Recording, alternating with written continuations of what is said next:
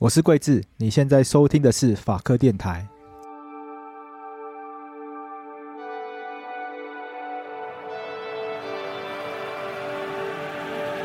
我们今天这集要来聊一个很特别的主题，因为我们今天要来聊跟 Podcast 很像的东西。那在台湾比较少人做，但是我们司法院很特别，它已经有做了这样的尝试，就是广播剧。那我们今天很开心可以邀请到高等法院刑事厅的法官郑运伦法官。那郑运伦法官呢，其实很久以前就来过我们节目了，因为郑运伦法官以前在司法院的司法与对话小组里面担任这个调办司法官，所以郑运伦法官呢，之前呢有做很多这个司法与社会对话的工作，来让社会大众更了解司法在做什么。那我想这三年来，大家可能司法院可能最关心的，那其实我们听众朋友最关心的，也就是国民法官这个议题，因为这几年呢，司法院推了很多司法改革的议案嘛，有很多议程，包括有刑法诉讼法、劳动事件法，就有商业事件审理法，有非常多的这个新法案推出。那其中呢，呃，我们听众最有兴趣的，然后也最常大家来说想要了解的，其实是国民法官法，因为这个大家可能更有感。其他的像什么劳动事件法，可能是大家打官司会权利更有保障等等的。可是国民法官法是让让大家，就是我们的听众朋友，他可能会自己就要变成法官，要做法官角色，所以这个对大家来说是一个很新鲜。然后，然后加上法科电台的听众，法白的读者可能又更关心法律一点，所以他们又跃跃欲试，可是又有点紧张，所以大家一直对国民法官这一题。很期待。那郑玉仁法官呢？之前在司法院工作的时候，在这个司法与社会对话小组里面呢，哎，曾经做过一项尝试，哎，曾经推过一个舞台剧，用舞强要用舞台剧的形式来去跟大家介绍当法官的感觉。那当时这个舞台剧叫做《我不知道我杀了人》。除此之外呢，也做过很多尝试，像之前在司法院的时候，可能像跟法白有过司法与主场这样的合作，然后有办这个司法影展等等的。这几年下来，郑法官你自己觉得？民众对于司法的观感，像你现在要回到高院了，你觉得民众对于司法的观感，你觉得有什么样的变化吗？嗯，谢谢贵子。那其实这几年下来，我想今天主要来这边，就是因为他们说要来聊一下这个，因为觉得很新鲜，一个新的司法的广播剧。叫做我不知道我杀了人。那事实上，这应该说是司法院在当初种下一个种子。那这个种子就是我们当时在做很多的尝试，希望在推动国民法官。那其中就包括了刚刚贵子讲的，比如说透过影展啊各种方式之外，那当然也有我们也做了一个舞台剧的尝试。那那个舞台剧呢是 PHI 剧场他做的这个一封来自法庭的邀请信。那意思就是说，有一天呢，其实就在明年一月一号以后，你就会有可能你会突然收到一个通知。那这个通知呢，它就是来告诉你说，你可能会有机会来担任这个国民法官。你跟以前的不一样，因为以前收到法院通知，不是当证人，就是对 当当当事人，不是不太是大家想要收到的。现在这个邀请信。意义重大。对，以前收到通知，可能不是当证人，就是可能被告。但是将来的邀请信，有可能是邀请你坐在审判台上，跟职业法官一起来审判。那所以应该是一个很不一样的尝试。那主要也是因为怕说，哎，民众收到的时候会觉得，哎，很奇怪，或是会觉得这会不会是诈骗集团？那所以司法院这边，甚至整个政府，它就要推动很多的推广的活动，或是要深入各个可能各个角落，或是各个呃社会的底层，去告诉大家说有这件事情，那你才不会收到的时候觉得很错愕，或者是收到的时候可能还打来法白问说，哎，这到底什么东西？还是这样？那这几年下来，其实司法院在做的这个这些尝试，其实简单来说就是说，呃，司法院希望呢，也许透过很多庶民的活动，或者是说很多能够。呃，民众一般在生活中呢，习以为常的，包括你可能听 Podcast，包括呃，你可能看电影，或者是包括你可能在看很多的演讲，或者是也许在很多的社群上去谈论这个法律的部分，这些部分呢，都是司法院希望透过各个不同的一个方式，让你能够触及这个司法，或者触及到法律的部分，让这个法律它能够更深入民众，或者是能够更为民众所了解。那当然也让民众能够更了解法官。那这样将来。你在一月一号之后，你到法院去当法官的时候，你就不会觉得很陌生，或者是你就不会觉得说好像手足无措。那事实上，这就一切就变得很很稀松平常，也许是你很习惯或者很习以为常的事情了。像台湾这几年有越来越多法律剧，那司法院好像也有一个专门的工作小组来协助我们的译文圈。如果要拍法律剧的话，大家比较知道有什么样的资源可以运用，对，避免拍出就是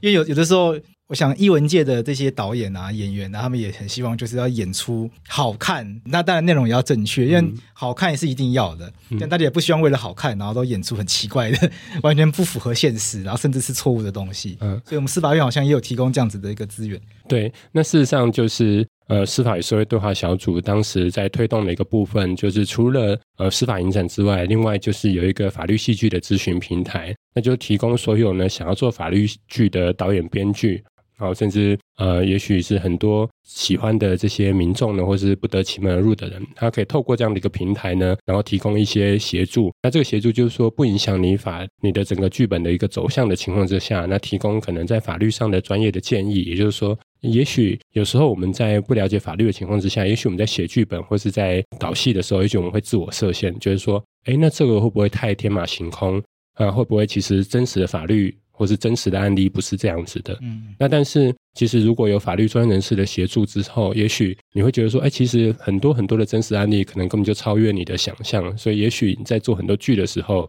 可以有更多的空间，或是有更多也许呃可能的路径，那这样都可能可以帮助我们的剧呢，也许能够更贴近于实物，也就更贴近于民众的一个生活。那现在整个司法与对话小组呢，因为我在去年九月到高等法院去服务，那。回到第一线的审判工作，那现在是在司法院的新宣处下，所以一样有这样的一个平台，就是法律戏剧的咨询平台，一样持续的在运作，那持续的在协助很多的导演编剧，那也定期的会开设课程，或是一些导演编剧可以来参与的一些座谈，那更了解就是呃实际的法律工作者，可能包括法医啊，包括监视人员啊，包括检察官、法官啊，甚至基层的员警，这些都有可能可以透过这样的一个方式分享给大家一些。关于实物上的一些妹妹嘎嘎的东西，对，呃，这法官因为是我学长，所以就直接叫你学长，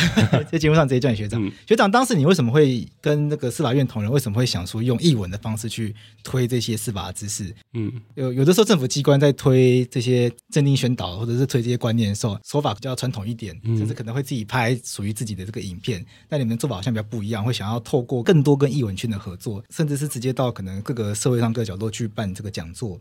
就是这个手法好像想法好像不太一样。对，应该是说在司改国事会议之后呢，就确立一个方向，希望加强司法跟社会的对话。那事实上在当时呢，大家只会想说，哎，好像司法应该跟民众对话，但是到底要怎么对话，其实我们并不是那么的清楚。当然也是透过很多的摸索跟尝试，那当然也听了很多不同领域的朋友的建议。那事实上我们大概也知道，就是说，其实现在的民众也好，或是其实包括我们现在自己，其实我们都。呃，有很多接收讯息的管道，那我们事实上都会有自己的判断跟自己的呃想法。那所以，其实你要推广的东西，或者是说你可能要去跟民众呢，让民众了解一件事情，也许不是呃像以前一样，就是我就是用可能推销或是行销的方式去告诉你说啊，我很好，我很棒，我告诉你就怎么样，而是可能让民众可以透过很多的方式，或是很多不同的一个管道或是媒介，自己去接触之后呢，他自然就会产生对这些事情的想法。那这件事情的想法，如果感受呢，基本上是能够触及他心的话，那也许这个感受就可以成为一个好的反馈，或者是可能就会影响他对于、呃、这些事情呢，可能会产生一些比较正向的一些想法。所以呢，当时确立的方向就是说，希望透过很多不同的媒介，让不是只是去告诉民众说啊，我们想要告诉他的事情，而是能够透过比较双向的一个方式，让民众能够去感受。那甚至。希望透过很多的这样多元的或者是双向的交流，也许也可以反馈到法官身上来，让法官也慢慢去改变，也许跟民众对话的一个方式。我们应该说，我们就尝试了很多可能的方式，包括我们刚刚提到的司法应战，包括我们到很多的偏乡或者是独立书店里面去做的这个试读司法，那包括我们跟法白合作这个司法女主场。那包括后来我们的社群，包括脸书、IG，甚至这个 Podcast，所以做了很多很多的一个尝试。那这个都是我们希望，因为这就是现在民众或是大家惯用的一个媒介，或是容易接触到的媒介。那我们就希望透过这个方式去让民众都能够去触及到。一开始我觉得有什么地方比较困难吗？有时候一开始我觉得有有特别去研究和感受到民众好像哪里跟司法的嗯 那个那个难以沟通的点可能在哪里？事实上一开始什么都很困。难，因为 因为一方面是我们自己内部的部分，因为要去你做每个新的尝试，因为这每一个都是以前我们没有做过的。那你在做一个人家没有做过的事情的时候，当然你要去跟里面就是不管是法官啊，或者是甚至长官，其实要跟他说为什么我要做这件事情。那这件事情其实没有触及呃，可能我们觉得呃不符合我们的立场，或是我们司法的这个本质的部分。怎么样的一个方式，或是采取怎么样的一个界限，或是怎么样的尝试，其实这都需要很多的内部的沟通，那才能够取得那个啊、大家有一个互信的基础。互信基础之后，才有可能让一个事情也许推广的能够比较顺利。那再来就是跟外界的很多的合作，因为像刚刚讲，为什么会有法律戏剧资金平台？因为很多的金关院一开始考虑方式可能会是啊，那我们就出钱去做一个剧，或是去做一个影片。但是其实要知道，就是说我们其实要推广给民众的，或是要能够吸引民众，或是到民众能够想要去感兴趣，或者是能够有所感受的，那个一定要是符合各个领域专业的东西。那那个专业东西，如果你都是闭门造车，或者是你都只是觉得说，那我出钱来来做，那事实上不见得能够做到符合现在市场的这个专业的水准。电影的话，就要有符合电影水准的电影。对，所以怎么样让在很短时间可以拉到一个到各个专业水平？其实我们是需要很多外面专业的团队的协助。那所以我们可能就需要在各个领域里面，我们可能需要有很多专业的人士愿意来帮助我们。那当然，很多的就需要很多跟外界的沟通。那怎么样让大家觉得说，因为很多人在刚接触司法院要做这件事情，可能觉得说，哎，那司法院是不是想要怎么样？是到底想要干嘛？想要业配还是有别有企图？或者是说想要引众，想要想要影响我们对于司法的的观感吗？还是想洗脑大家？或者想要置入什么东西？嗯、对，那怎么样让这些在很多的也许不断的接触的过程中，让他慢慢相信说，其实一开始做这件事情是基于可能某一个理想。那这个理想可能其实只是在于说，让民众呢能够更容易的接近司法，或是用民众习惯的方式能够接近司法，那他自己去形成他对司法的很多的想象跟很多的判断。那我们的初衷只有这样子。那所以在很多的沟通过程中，慢慢他们就理解到说，那其实我们并没有那么多的，也许那么带有目的性，也许我们只是很单纯的希望把这样的想法透过很多的方式把它传递出去。那我们也不会说要强加很多的所谓政令宣导。或者是很多官方的一些色彩在里面，那我觉得慢慢的这几年下来，就大概有形成一些互信的基础，所以就越来越多的团队他愿意，甚至是主动的来找司法院，可能要跟司法院合作，或者是说愿意来帮司法院的某一些忙。那我觉得这是好的事情，就是让司法这件事情，或是让法律这件事情变成有点像全民参与的一个部分。就好像法白在推这个是吧？法律白话文，其实慢慢的也成为，我觉得常我们在看 Podcast 的时候，其实越来越多人关心，后来越多越多人认同。那我觉得这个就是你慢慢在做，那慢慢有人认同你，慢慢自然就会走在一起，人就会变多了。对。不过一开始要怎么说服艺文圈的朋友愿意用司法这个主题来创作？因为司法很多人要么觉得很难难懂，嗯，不然觉得这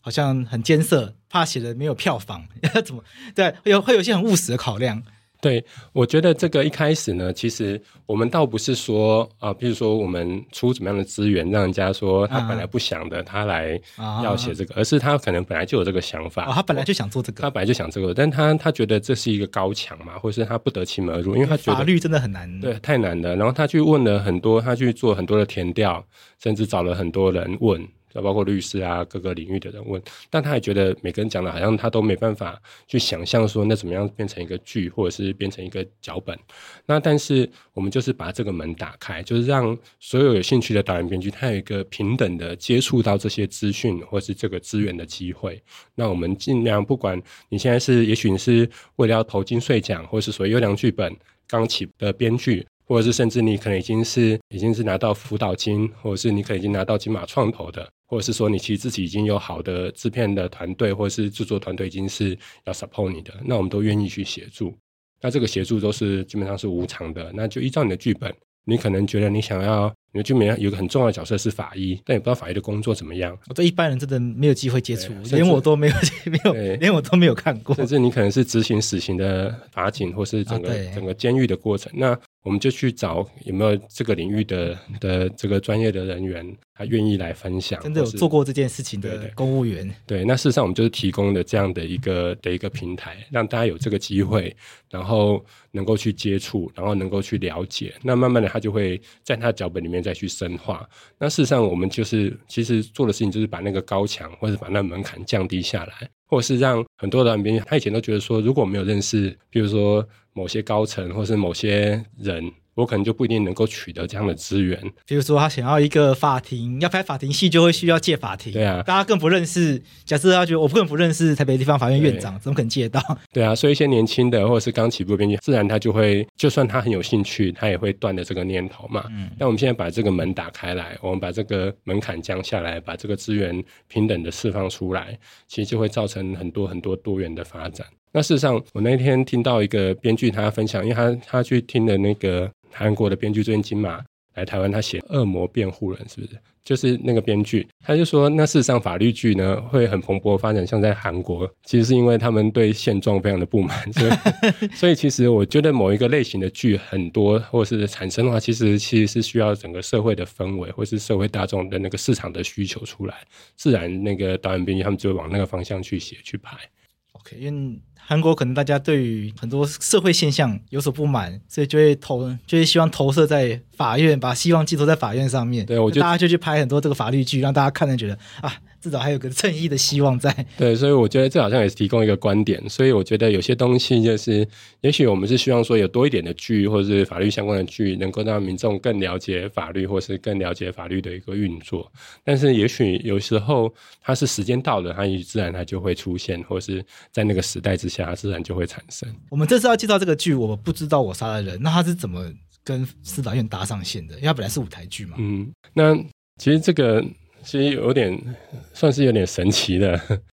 这是商业机密吗？还是 国家机密吗？应该还好吧。没有没有没有，这是其实是有点无心插柳了，因为。因为我们刚刚说我们做了很多的尝试嘛，那包括啊电影啊、戏剧啊，或是很多的社群啊，我们开通了很多的社群，甚至我们连 Podcast 都已经在做，那现在已经做了第二年了。那当时就想说，哎，那有人就说，那有没有可能用舞台剧？那舞台剧呢？因为我们之前做了一个尝试是试读司法，就是去跟呃全省的独立书店合作，那它是一个非常小众的市场，那我们就把很多的影像呢，法律的影像，透过这个独立书店的这个小小的空间。去让民众呢能够去去了解，但是从这个这个尝试里面，我们就知道说，它虽然是一个好像比较小众或是小型的的尝试，但是它可能可以触及一些，也许你在很常见的媒体或者是很大众的媒体上面可能触及不到的人，或者是说，也许是某些偏向的人。所以那个时候的想法是来自于说，那如果透过有没有可能透过一个戏剧或是一个剧场的方式，让他也许在很多的社区。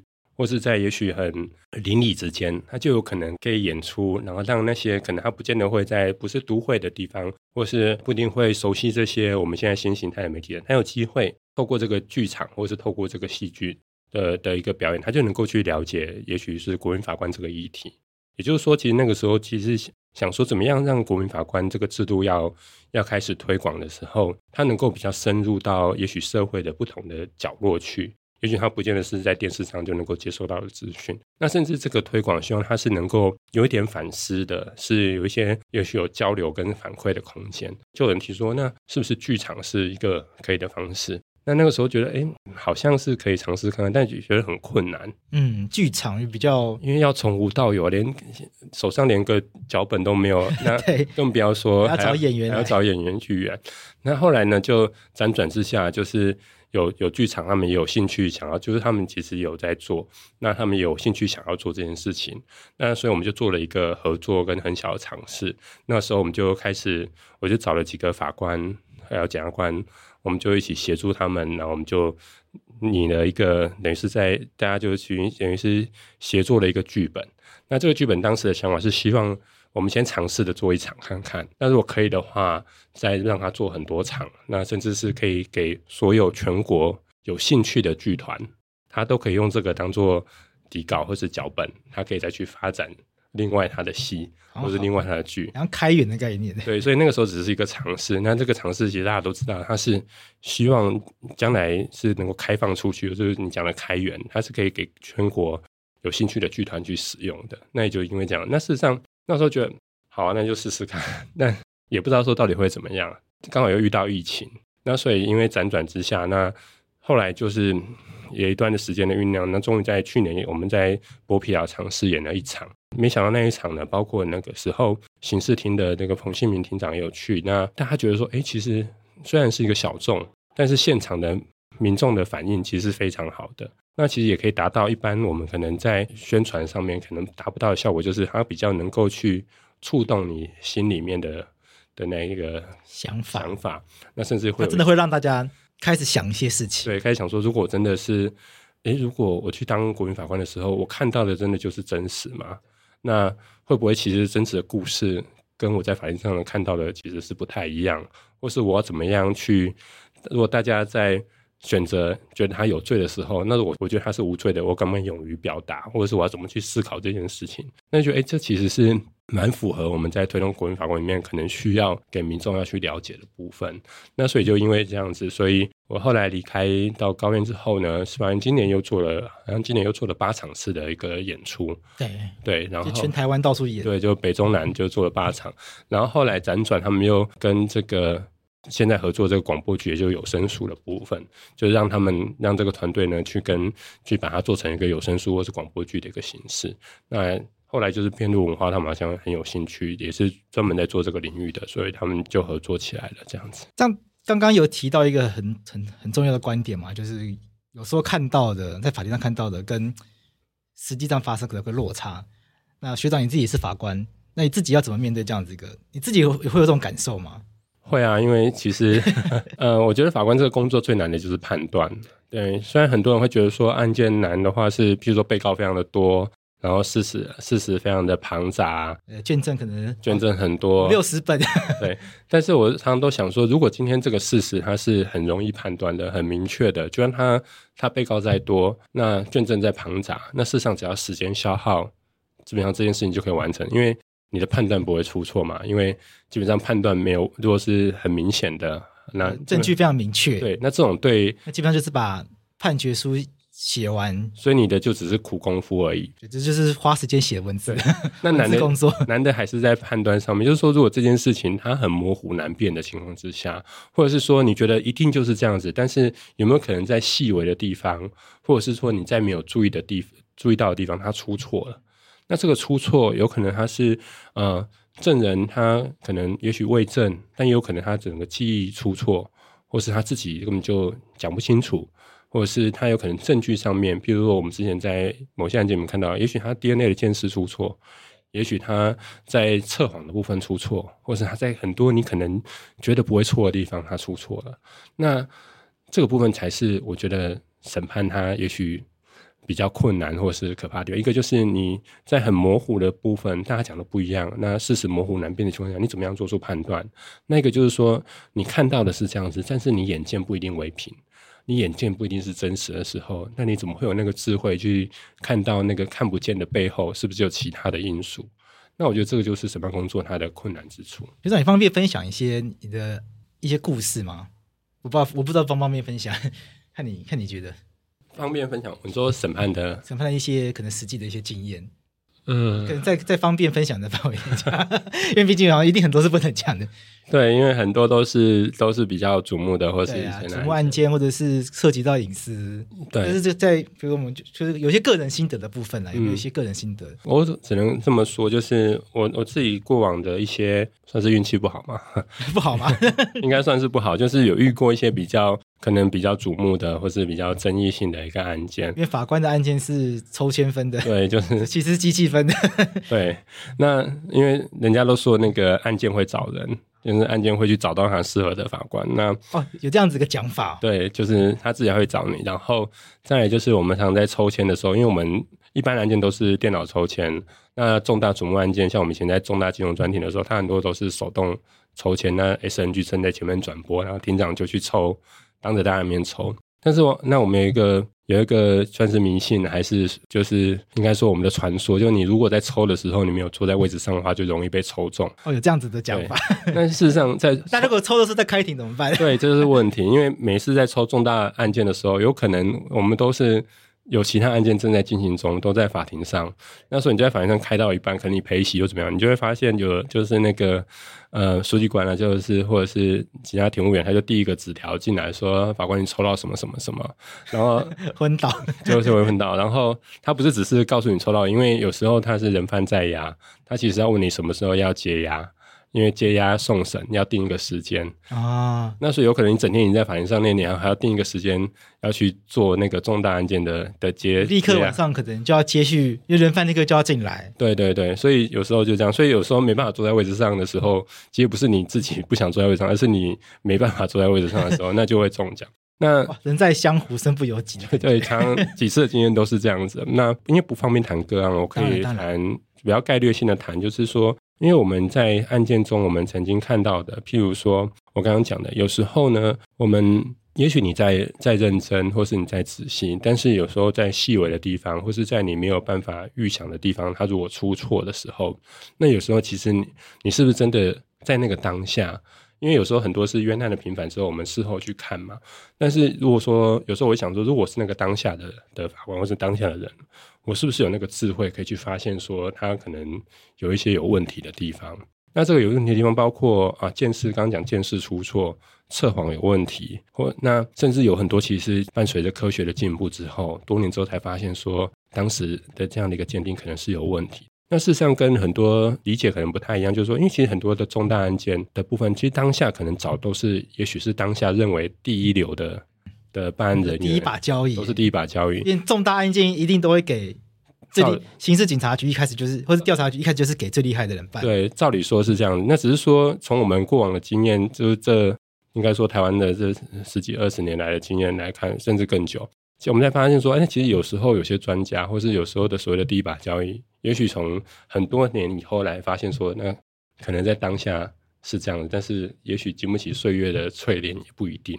那如果你是当下那个做判断的人，你真的有办法去看到这一切吗？那也就是因为这样子，我常常都在讲说，办案其实就是你你收到什么样的案件，你尽你所能的尽量去办。那你办了之后，你如果办出来，或是你办的你觉得。办得还不错，你自然就会有信心嘛。那你有信心去接受这些挑战，去办各种困难的案件。但是你之后呢，你就会知道说啊，那其实人有他的极限。那这个极限其实就是人的极限，就是你就算再认真再努力，但是有一些地方你可能是囿于你的所知所学，或是刚刚讲在很多的细微地方会出错，你不知道。那所以它会有它的极限性。那你知道这个极限性之后，你才会懂得要谦虚。所谓谦虚，就是你在判断的时候，你可能要退一步想，或是要比较谦让的想，是不是真的是这样子？是不是有其他的可能性？会不会有我没注意到的地方，或是背后有我不知道的故事？那你就会懂得谦虚。那谦虚之后呢，你就会知道说，其实，在做很多事情的时候，也许不一定是那么的斩钉截铁，也许很多部分还有它其他的可能性，跟它其他的考量。那慢慢的，你就会知道说，啊，原来法官的工作其实是是这样子的。对，那这当然也包括有时候你收到一些可能瞩目的案件，可能。相伴之下，也许当时的媒体或者整个环境，甚至也许很多社群啊，都会反映出来说啊，这个人就是怎么样，十恶不赦，有有罪，或是怎么样，或者是 也许经过历审的判断，他都是判他有罪或怎么样，或是都判他输。但是你还是要回到你的捐赠上面去，依照你的所知所学去，或是你的法律去判断，到底他是不是怎么样。那如果说你的判断跟别人不一样的时候，你有没有那个勇气，能够去做出不一样的判断？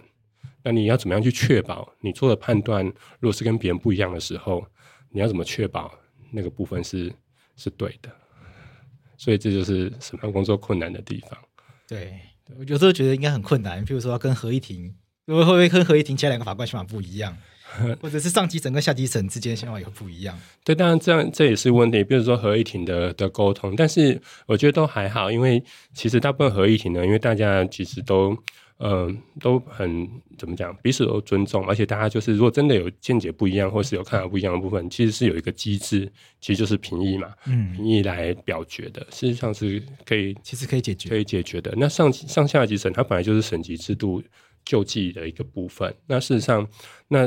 你应该是想说我我要怎么样写，那又能够符合我心中那一把尺，然后又能够被上级所所所维持。那有时候维持是因为，呃。他可能就是你写让他能够理解，或是他不会觉得说是有哪边呃，可能有一些你没有思考到的地方。那你要怎么样去表达，让他知道说，其实也许他的其他的想法，其实你都有考虑过。那事实上这也是一个呃，上半层对我来说，它其实也是一个沟通。那基本上就透过判决书，让看这个判决书人他能够理解你是怎么做出这个判断。那是怎么样的一个想法？学长，可是像我跟你都是学法律这么久的人，然后你又是法官，嗯，对法律，你听众会觉得说我们两个都是来很懂法律的，但他们没有懂法律啊。那他们要当国民法官的话，他们不是更容易犯错？有些听众朋友会这样想，你还要怎么样鼓励他们来面对 新的制度上路？因为很确实，我我妈妈就说根本就不懂法律啊。他收到的话，他觉得是很不想，还是跟我说他收到他不想去当，因为他觉得压力很大，不懂法律怎么判？判错怎么办？不能害人。那判判错了害到人，然后又。又对不起家属，对不对？嗯，因为贵志家在台东嘛，那我家在云林，我想我们的父母的想法应该是很雷同啦，因为。像我们家人啊，因为都在乡下嘛，其实大家觉得说，哇，这个怎么可能会？让我去，我怎么？然后就觉得有点害怕，因为我们我们乡下人都觉得说，然后就我没有那个能力去做这个事情，会不会害到别人啊？会不会怎么样怎么样？就我们就会想，我们会想很多。那事实上，其实呢，我觉得这个部分就是要告诉自己说，今天如果有有有一天有机会，你真的收到了，其实你还是要呃排除万难的去做，因为今天我们有这个想法，代表说我们希望把这件事情做好，一定一定对，代表我们想把这件事情，那所以我们才。才会觉得说他自己是不是有不足的地方？哦，我不会怎么办？那如果我们不去做的话，那也许如果去的都是那种觉得哇，我很棒，我做的一定对，那那很可怕。那这样对被告来说其实也很可怕。所以希望民众来参与，就是有不同的民众，他他可能对自己很有自信的，那也有可能觉得啊、呃，我比较谦虚的，或是我觉得好像是不是自己有点不足的。那事实上就是有很多的民众，不同的民众在里面，那形成了一个民众的一个参与。那当然就不希望说都是同一种人，就是比如说都是精英，或者都是高级知识分子来参与，我觉得倒不是就失去了这个制度的一个原意啊，所以我觉得这是一个，也许将来都可以有机会的话，可以去尝试看看。那当然，法院这边或是司法院这边，他其实会做很多的协助，包括在过程中，职业法官怎么样，或是甚至整个法院怎么样提供一个比较舒适的或是舒服的，让你比较有压力的环境，让你去可以把这件事情做好。那不要，甚至在做了判断之后，不要有所负担的一些可能心理辅导的机制，这些其实是司法院跟各个法院其实都一直在一直在努力在在尝试的部分。那甚至在过程中，就是让你怎么样可以真正把意见表达出来，或是让你有不懂有疑惑的地方，怎么样让你能够弄清楚，或是能够解惑。那这个也都是这个一环。那当然，以我的立场，我当然不会说这是一个很简单的工作，或是这是很简单的事情，因为。对我来说，法官审判工作，它绝对不会是一个很简单的事情嘛。那所以我也觉得说，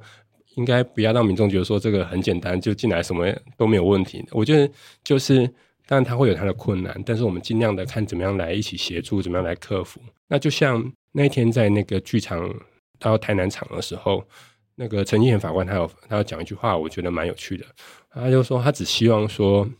是那公证人告诉他，就说他只希望说，各位国民法官将来到法庭的时候，你可以保持你的好奇心。所以好奇心就是你对于你看到的事情，你得保持好奇，然后你要你要去想说，你会好奇说，哎，这个事情是不是真的是这样子？这个证据真的是这样子吗？那这个法律真的是这样子吗？是保持那个好奇心，那这个好奇心就能够协助我们去看到事情的背后，或者是看到这个事情的本质。那到底发生了什么事情？那在法律上面该怎么样去评价？那评价之后呢？到底该判有罪无罪，或者是到底要怎么样的一个刑度？那事实上，我觉得我很喜欢这段话的原因，就是那个好奇心，也许就是我们透过法官制度，希望去截取民众的这个智慧的一个部分，因为。很多审判工作，又像我们一样，法官当久了，最怕的就是我们把每个案件看得都差不多，就是依照我们的经验啊，这个案子又怎么样怎么样，我们就太习以为常，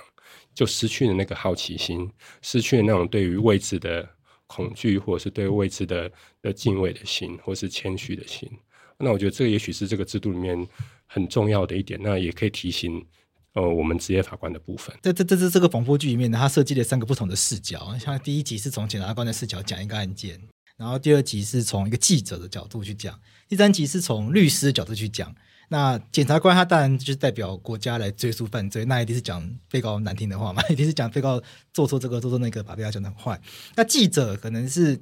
要说他站在中立嘛，先不是，就从社会大众可能会用比较猎奇，我猜可能用比较猎奇，嗯，或者是大家可能会比较先入为主，比较批判这样一个观点去看，那可能也带有一些，但也可能带有多少带点质疑啦，因为记记者嘛，嗯，那辩护人律师这边，他当然就是要帮被告讲。有利于他的一个论点，然后讲被告为何是无辜的，人是清白的。嗯，在法庭上面一样，以后我们法我们法法律术语叫法庭是三面构造嘛，因为法官是三角形的一个一个端点，检察官在一边。然后律师在另外一边。嗯、那既然是律师跟检察官既然是对立的，那律师律师代表着被告，律师帮被告辩护。那律师、被告、检察官是对立的，那讲的话可能会同样一个案件，可能两边讲的南辕北辙。嗯，那对于法官来说，要怎么样去从完全不一样的这样子的一个主张里面去很快速的整体出一个脉络？嗯，你的经验这要怎么做到这件事情？好，我觉得这也是呃为什么。当初刑事厅还有跟我们对话小组觉得说，哎，用用这个剧或者是现在的这个广播剧，它的这个形式是能够来让民众多了解国民法官制度的一个原因，因为它提供了一个很重要的点，就是多元的视角。那当初在剧的时候，其实我们是希望让他知道说，看起来里面的被告叫做王淑慧这个女生，她这样被怀疑杀了她的老公，那甚至被怀疑她婆婆之前死掉也是她做的。那她提供的视角就是说，那真的是这样子吗？还是背后有其他的原因跟故事？她跟她老公之间，她老公跟她婆婆之间，还有她跟她婆婆之间，到底是什么样的一个关系？真的是我们现在眼前所看到的、所演出的这样子吗？那现在广播剧呢？它把它分成三个部分，一个就是从检察官的视角，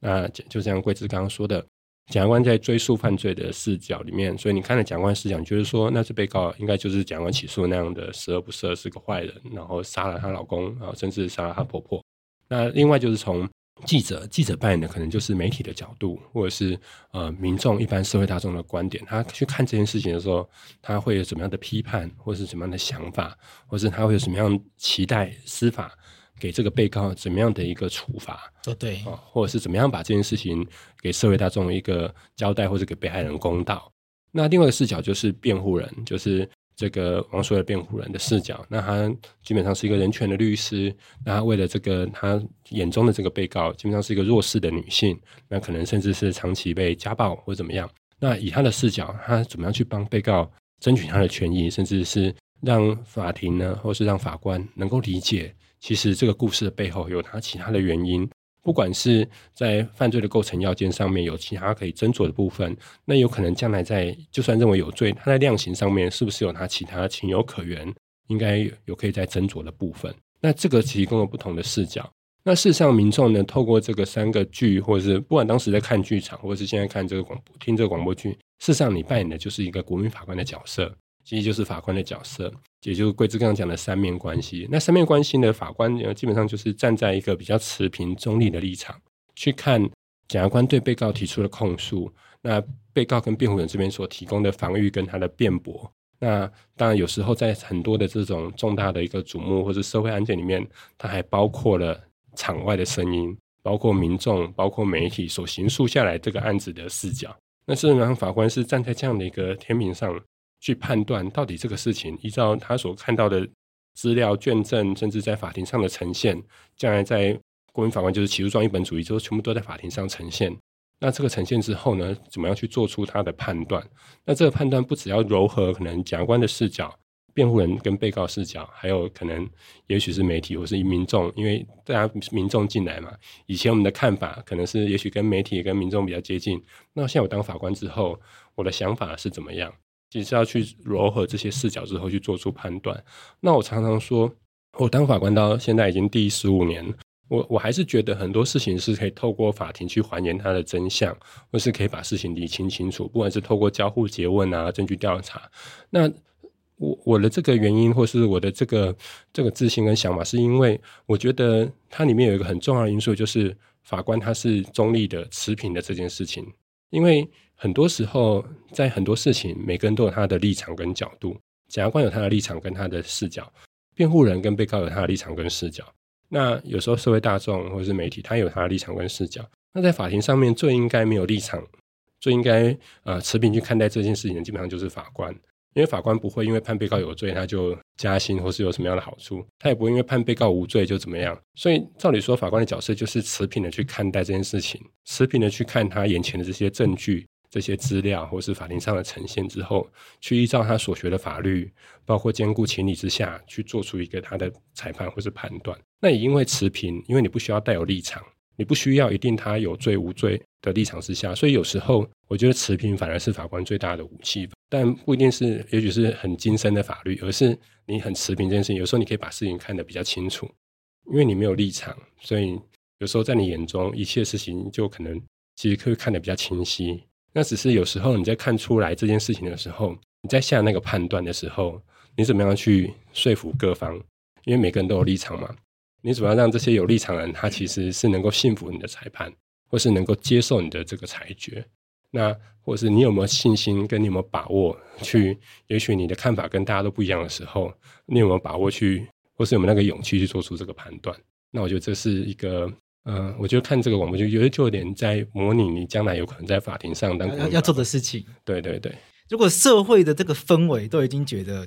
社会已经先未审先判了，常常媒体、嗯、因为媒体都会报道，因为现在做瞩目案件，媒体一定会很用力的去追嘛。我想这也是媒体第四权。它所要扮演的功能，嗯，那它的副作用就是会未审先判，因为很多的这个事实可能还没有那么明了的情况下面，它就已经透过网络、透过新闻、透过可能广播等等，就进入到大家的这个世界里面。那大家很自然的就会觉得这个人可能就是有做这件事情，嗯。那如果社会大众都已经形成这个印象是啊，被害人可怜，然后被告人可恶，嗯，那法官要去跟大家唱反调的话，不会压力很大吗？我觉得当然会压力很大，但是以我的经验啊，因为我十五年来大概做过了。三件可能跟当下大家的认知比较不一样的判断，好，那或是可能跟一开始案件起诉的时候，或是案件进到法院的时候，大家的理解不太一样。但是我的经验告诉我，基本上在法律的运作或是法律程序里面，它基本上就透过一个公开法庭的形式，因为法庭基本上是公开的，大家都可以来旁听。那这个旁听的部分，就是法官他可以透过他的诉讼指挥，这个程序的运作的过程中，或者程序的进行过程中，其实有点在。特别在重大案件里面，有时候是在引领民众去，或是带着民众一起去思考，让民众去了解说这个案子的症结点是什么，争点是什么，那法院判断的困难是什么。那最后你做成判断的时候，也许跟一开始大家想法不一样，但是这些过程中，慢慢大家其实是可以理解为什么你做做的判断跟一开始大家的想象不一样的。这个给我的体会就是说，当如果真的不一样的时候，其实你还是要勇于去做你认为就是你心中的确信的那个判断。但你第一个要做的是，你要去确信。你要去反复的去斟酌，你做这个判断是真的符合你所谓的公平跟正义。就你要先确信你做这个判断是你认为是对的，你要自己先有这个确信。那你要怎么样去说服大家，或是跟大家让大家能够明白你的理由是什么？那接下来就是你要承受这个判决的结果，你的肩膀。那我觉得在这种情况之下，其实你还是要勇于就去做这件事情，因为常常我都会说，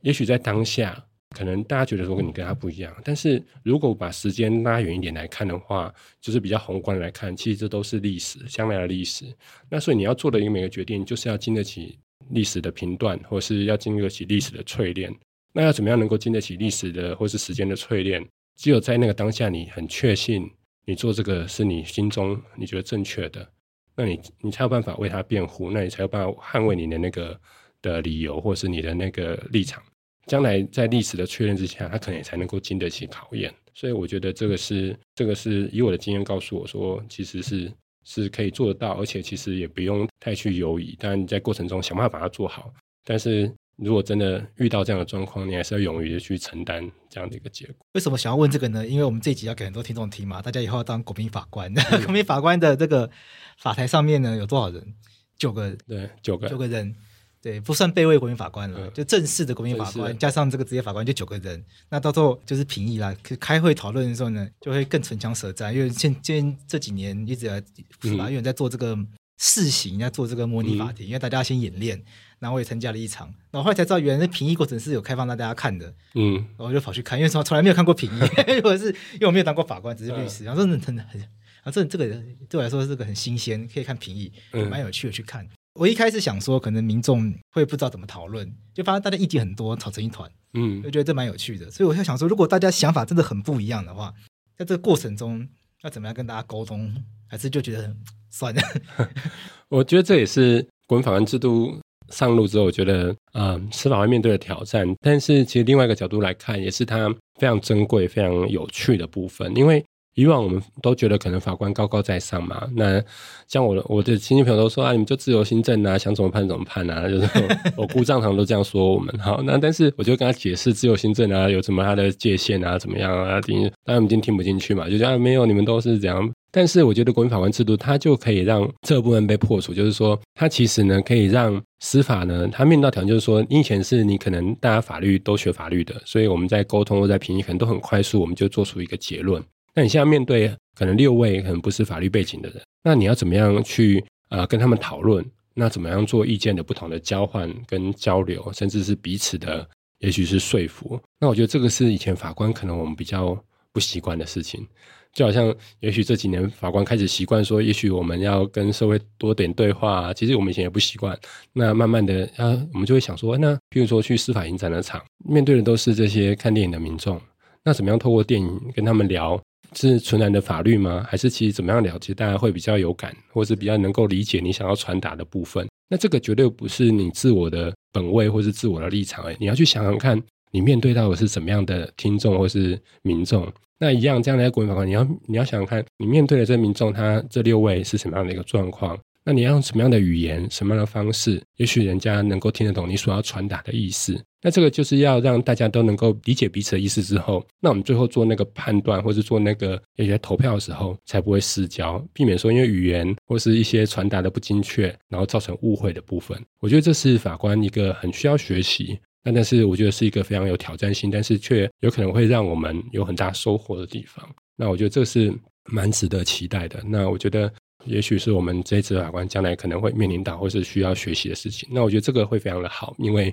这样的一个过程，也许将来在判决上面会展现怎么样让判决，也许让民众更能够了解，或是更能够易懂。那最重要，我觉得就是破除那个，也许以前被诟病会觉得我们太高高在上或太自以为，就是你开始知道说，其实也许民众的视角，但也许他只是不知道怎么样去很好的表达，但也许他的思考是有他的。就是有他的道理跟他的逻辑，甚至有他的很高的价值。那很多事情，也许我们常常说市场的智慧，或者是在很多在江湖游走的智慧，也许不是你关在办公室吹冷气、冷气房里面就能够想象得到的。其实它很多都是生命淬炼的累积。这个街头的智慧有时候更加可贵。对啊，但是民众也会因为这样知道说，哎，其实法官不是都没有做什么自由行政论判，法官也有可能有他的思考，或是法官他其实是基于什么样的原因，所以。他会对这件事情做这样的一个判断，那我觉得这个是增进彼此了解跟彼此沟通的机会，我觉得这是很珍贵的。专业的知识跟街头智慧，这样有更多交流机会，那司法当然就会变得越来越好。对啊，就彼此能够更加理解啊，对，就不会觉得说啊，你就是都乱判了，或者你都是没有经过什么，你怎么会懂我们这样子？我们今天很感谢正院的法官来跟我们分享，就是自己当法官这样子判的这样个心得。然后我们也从正院法官过去在司法院司法对话小组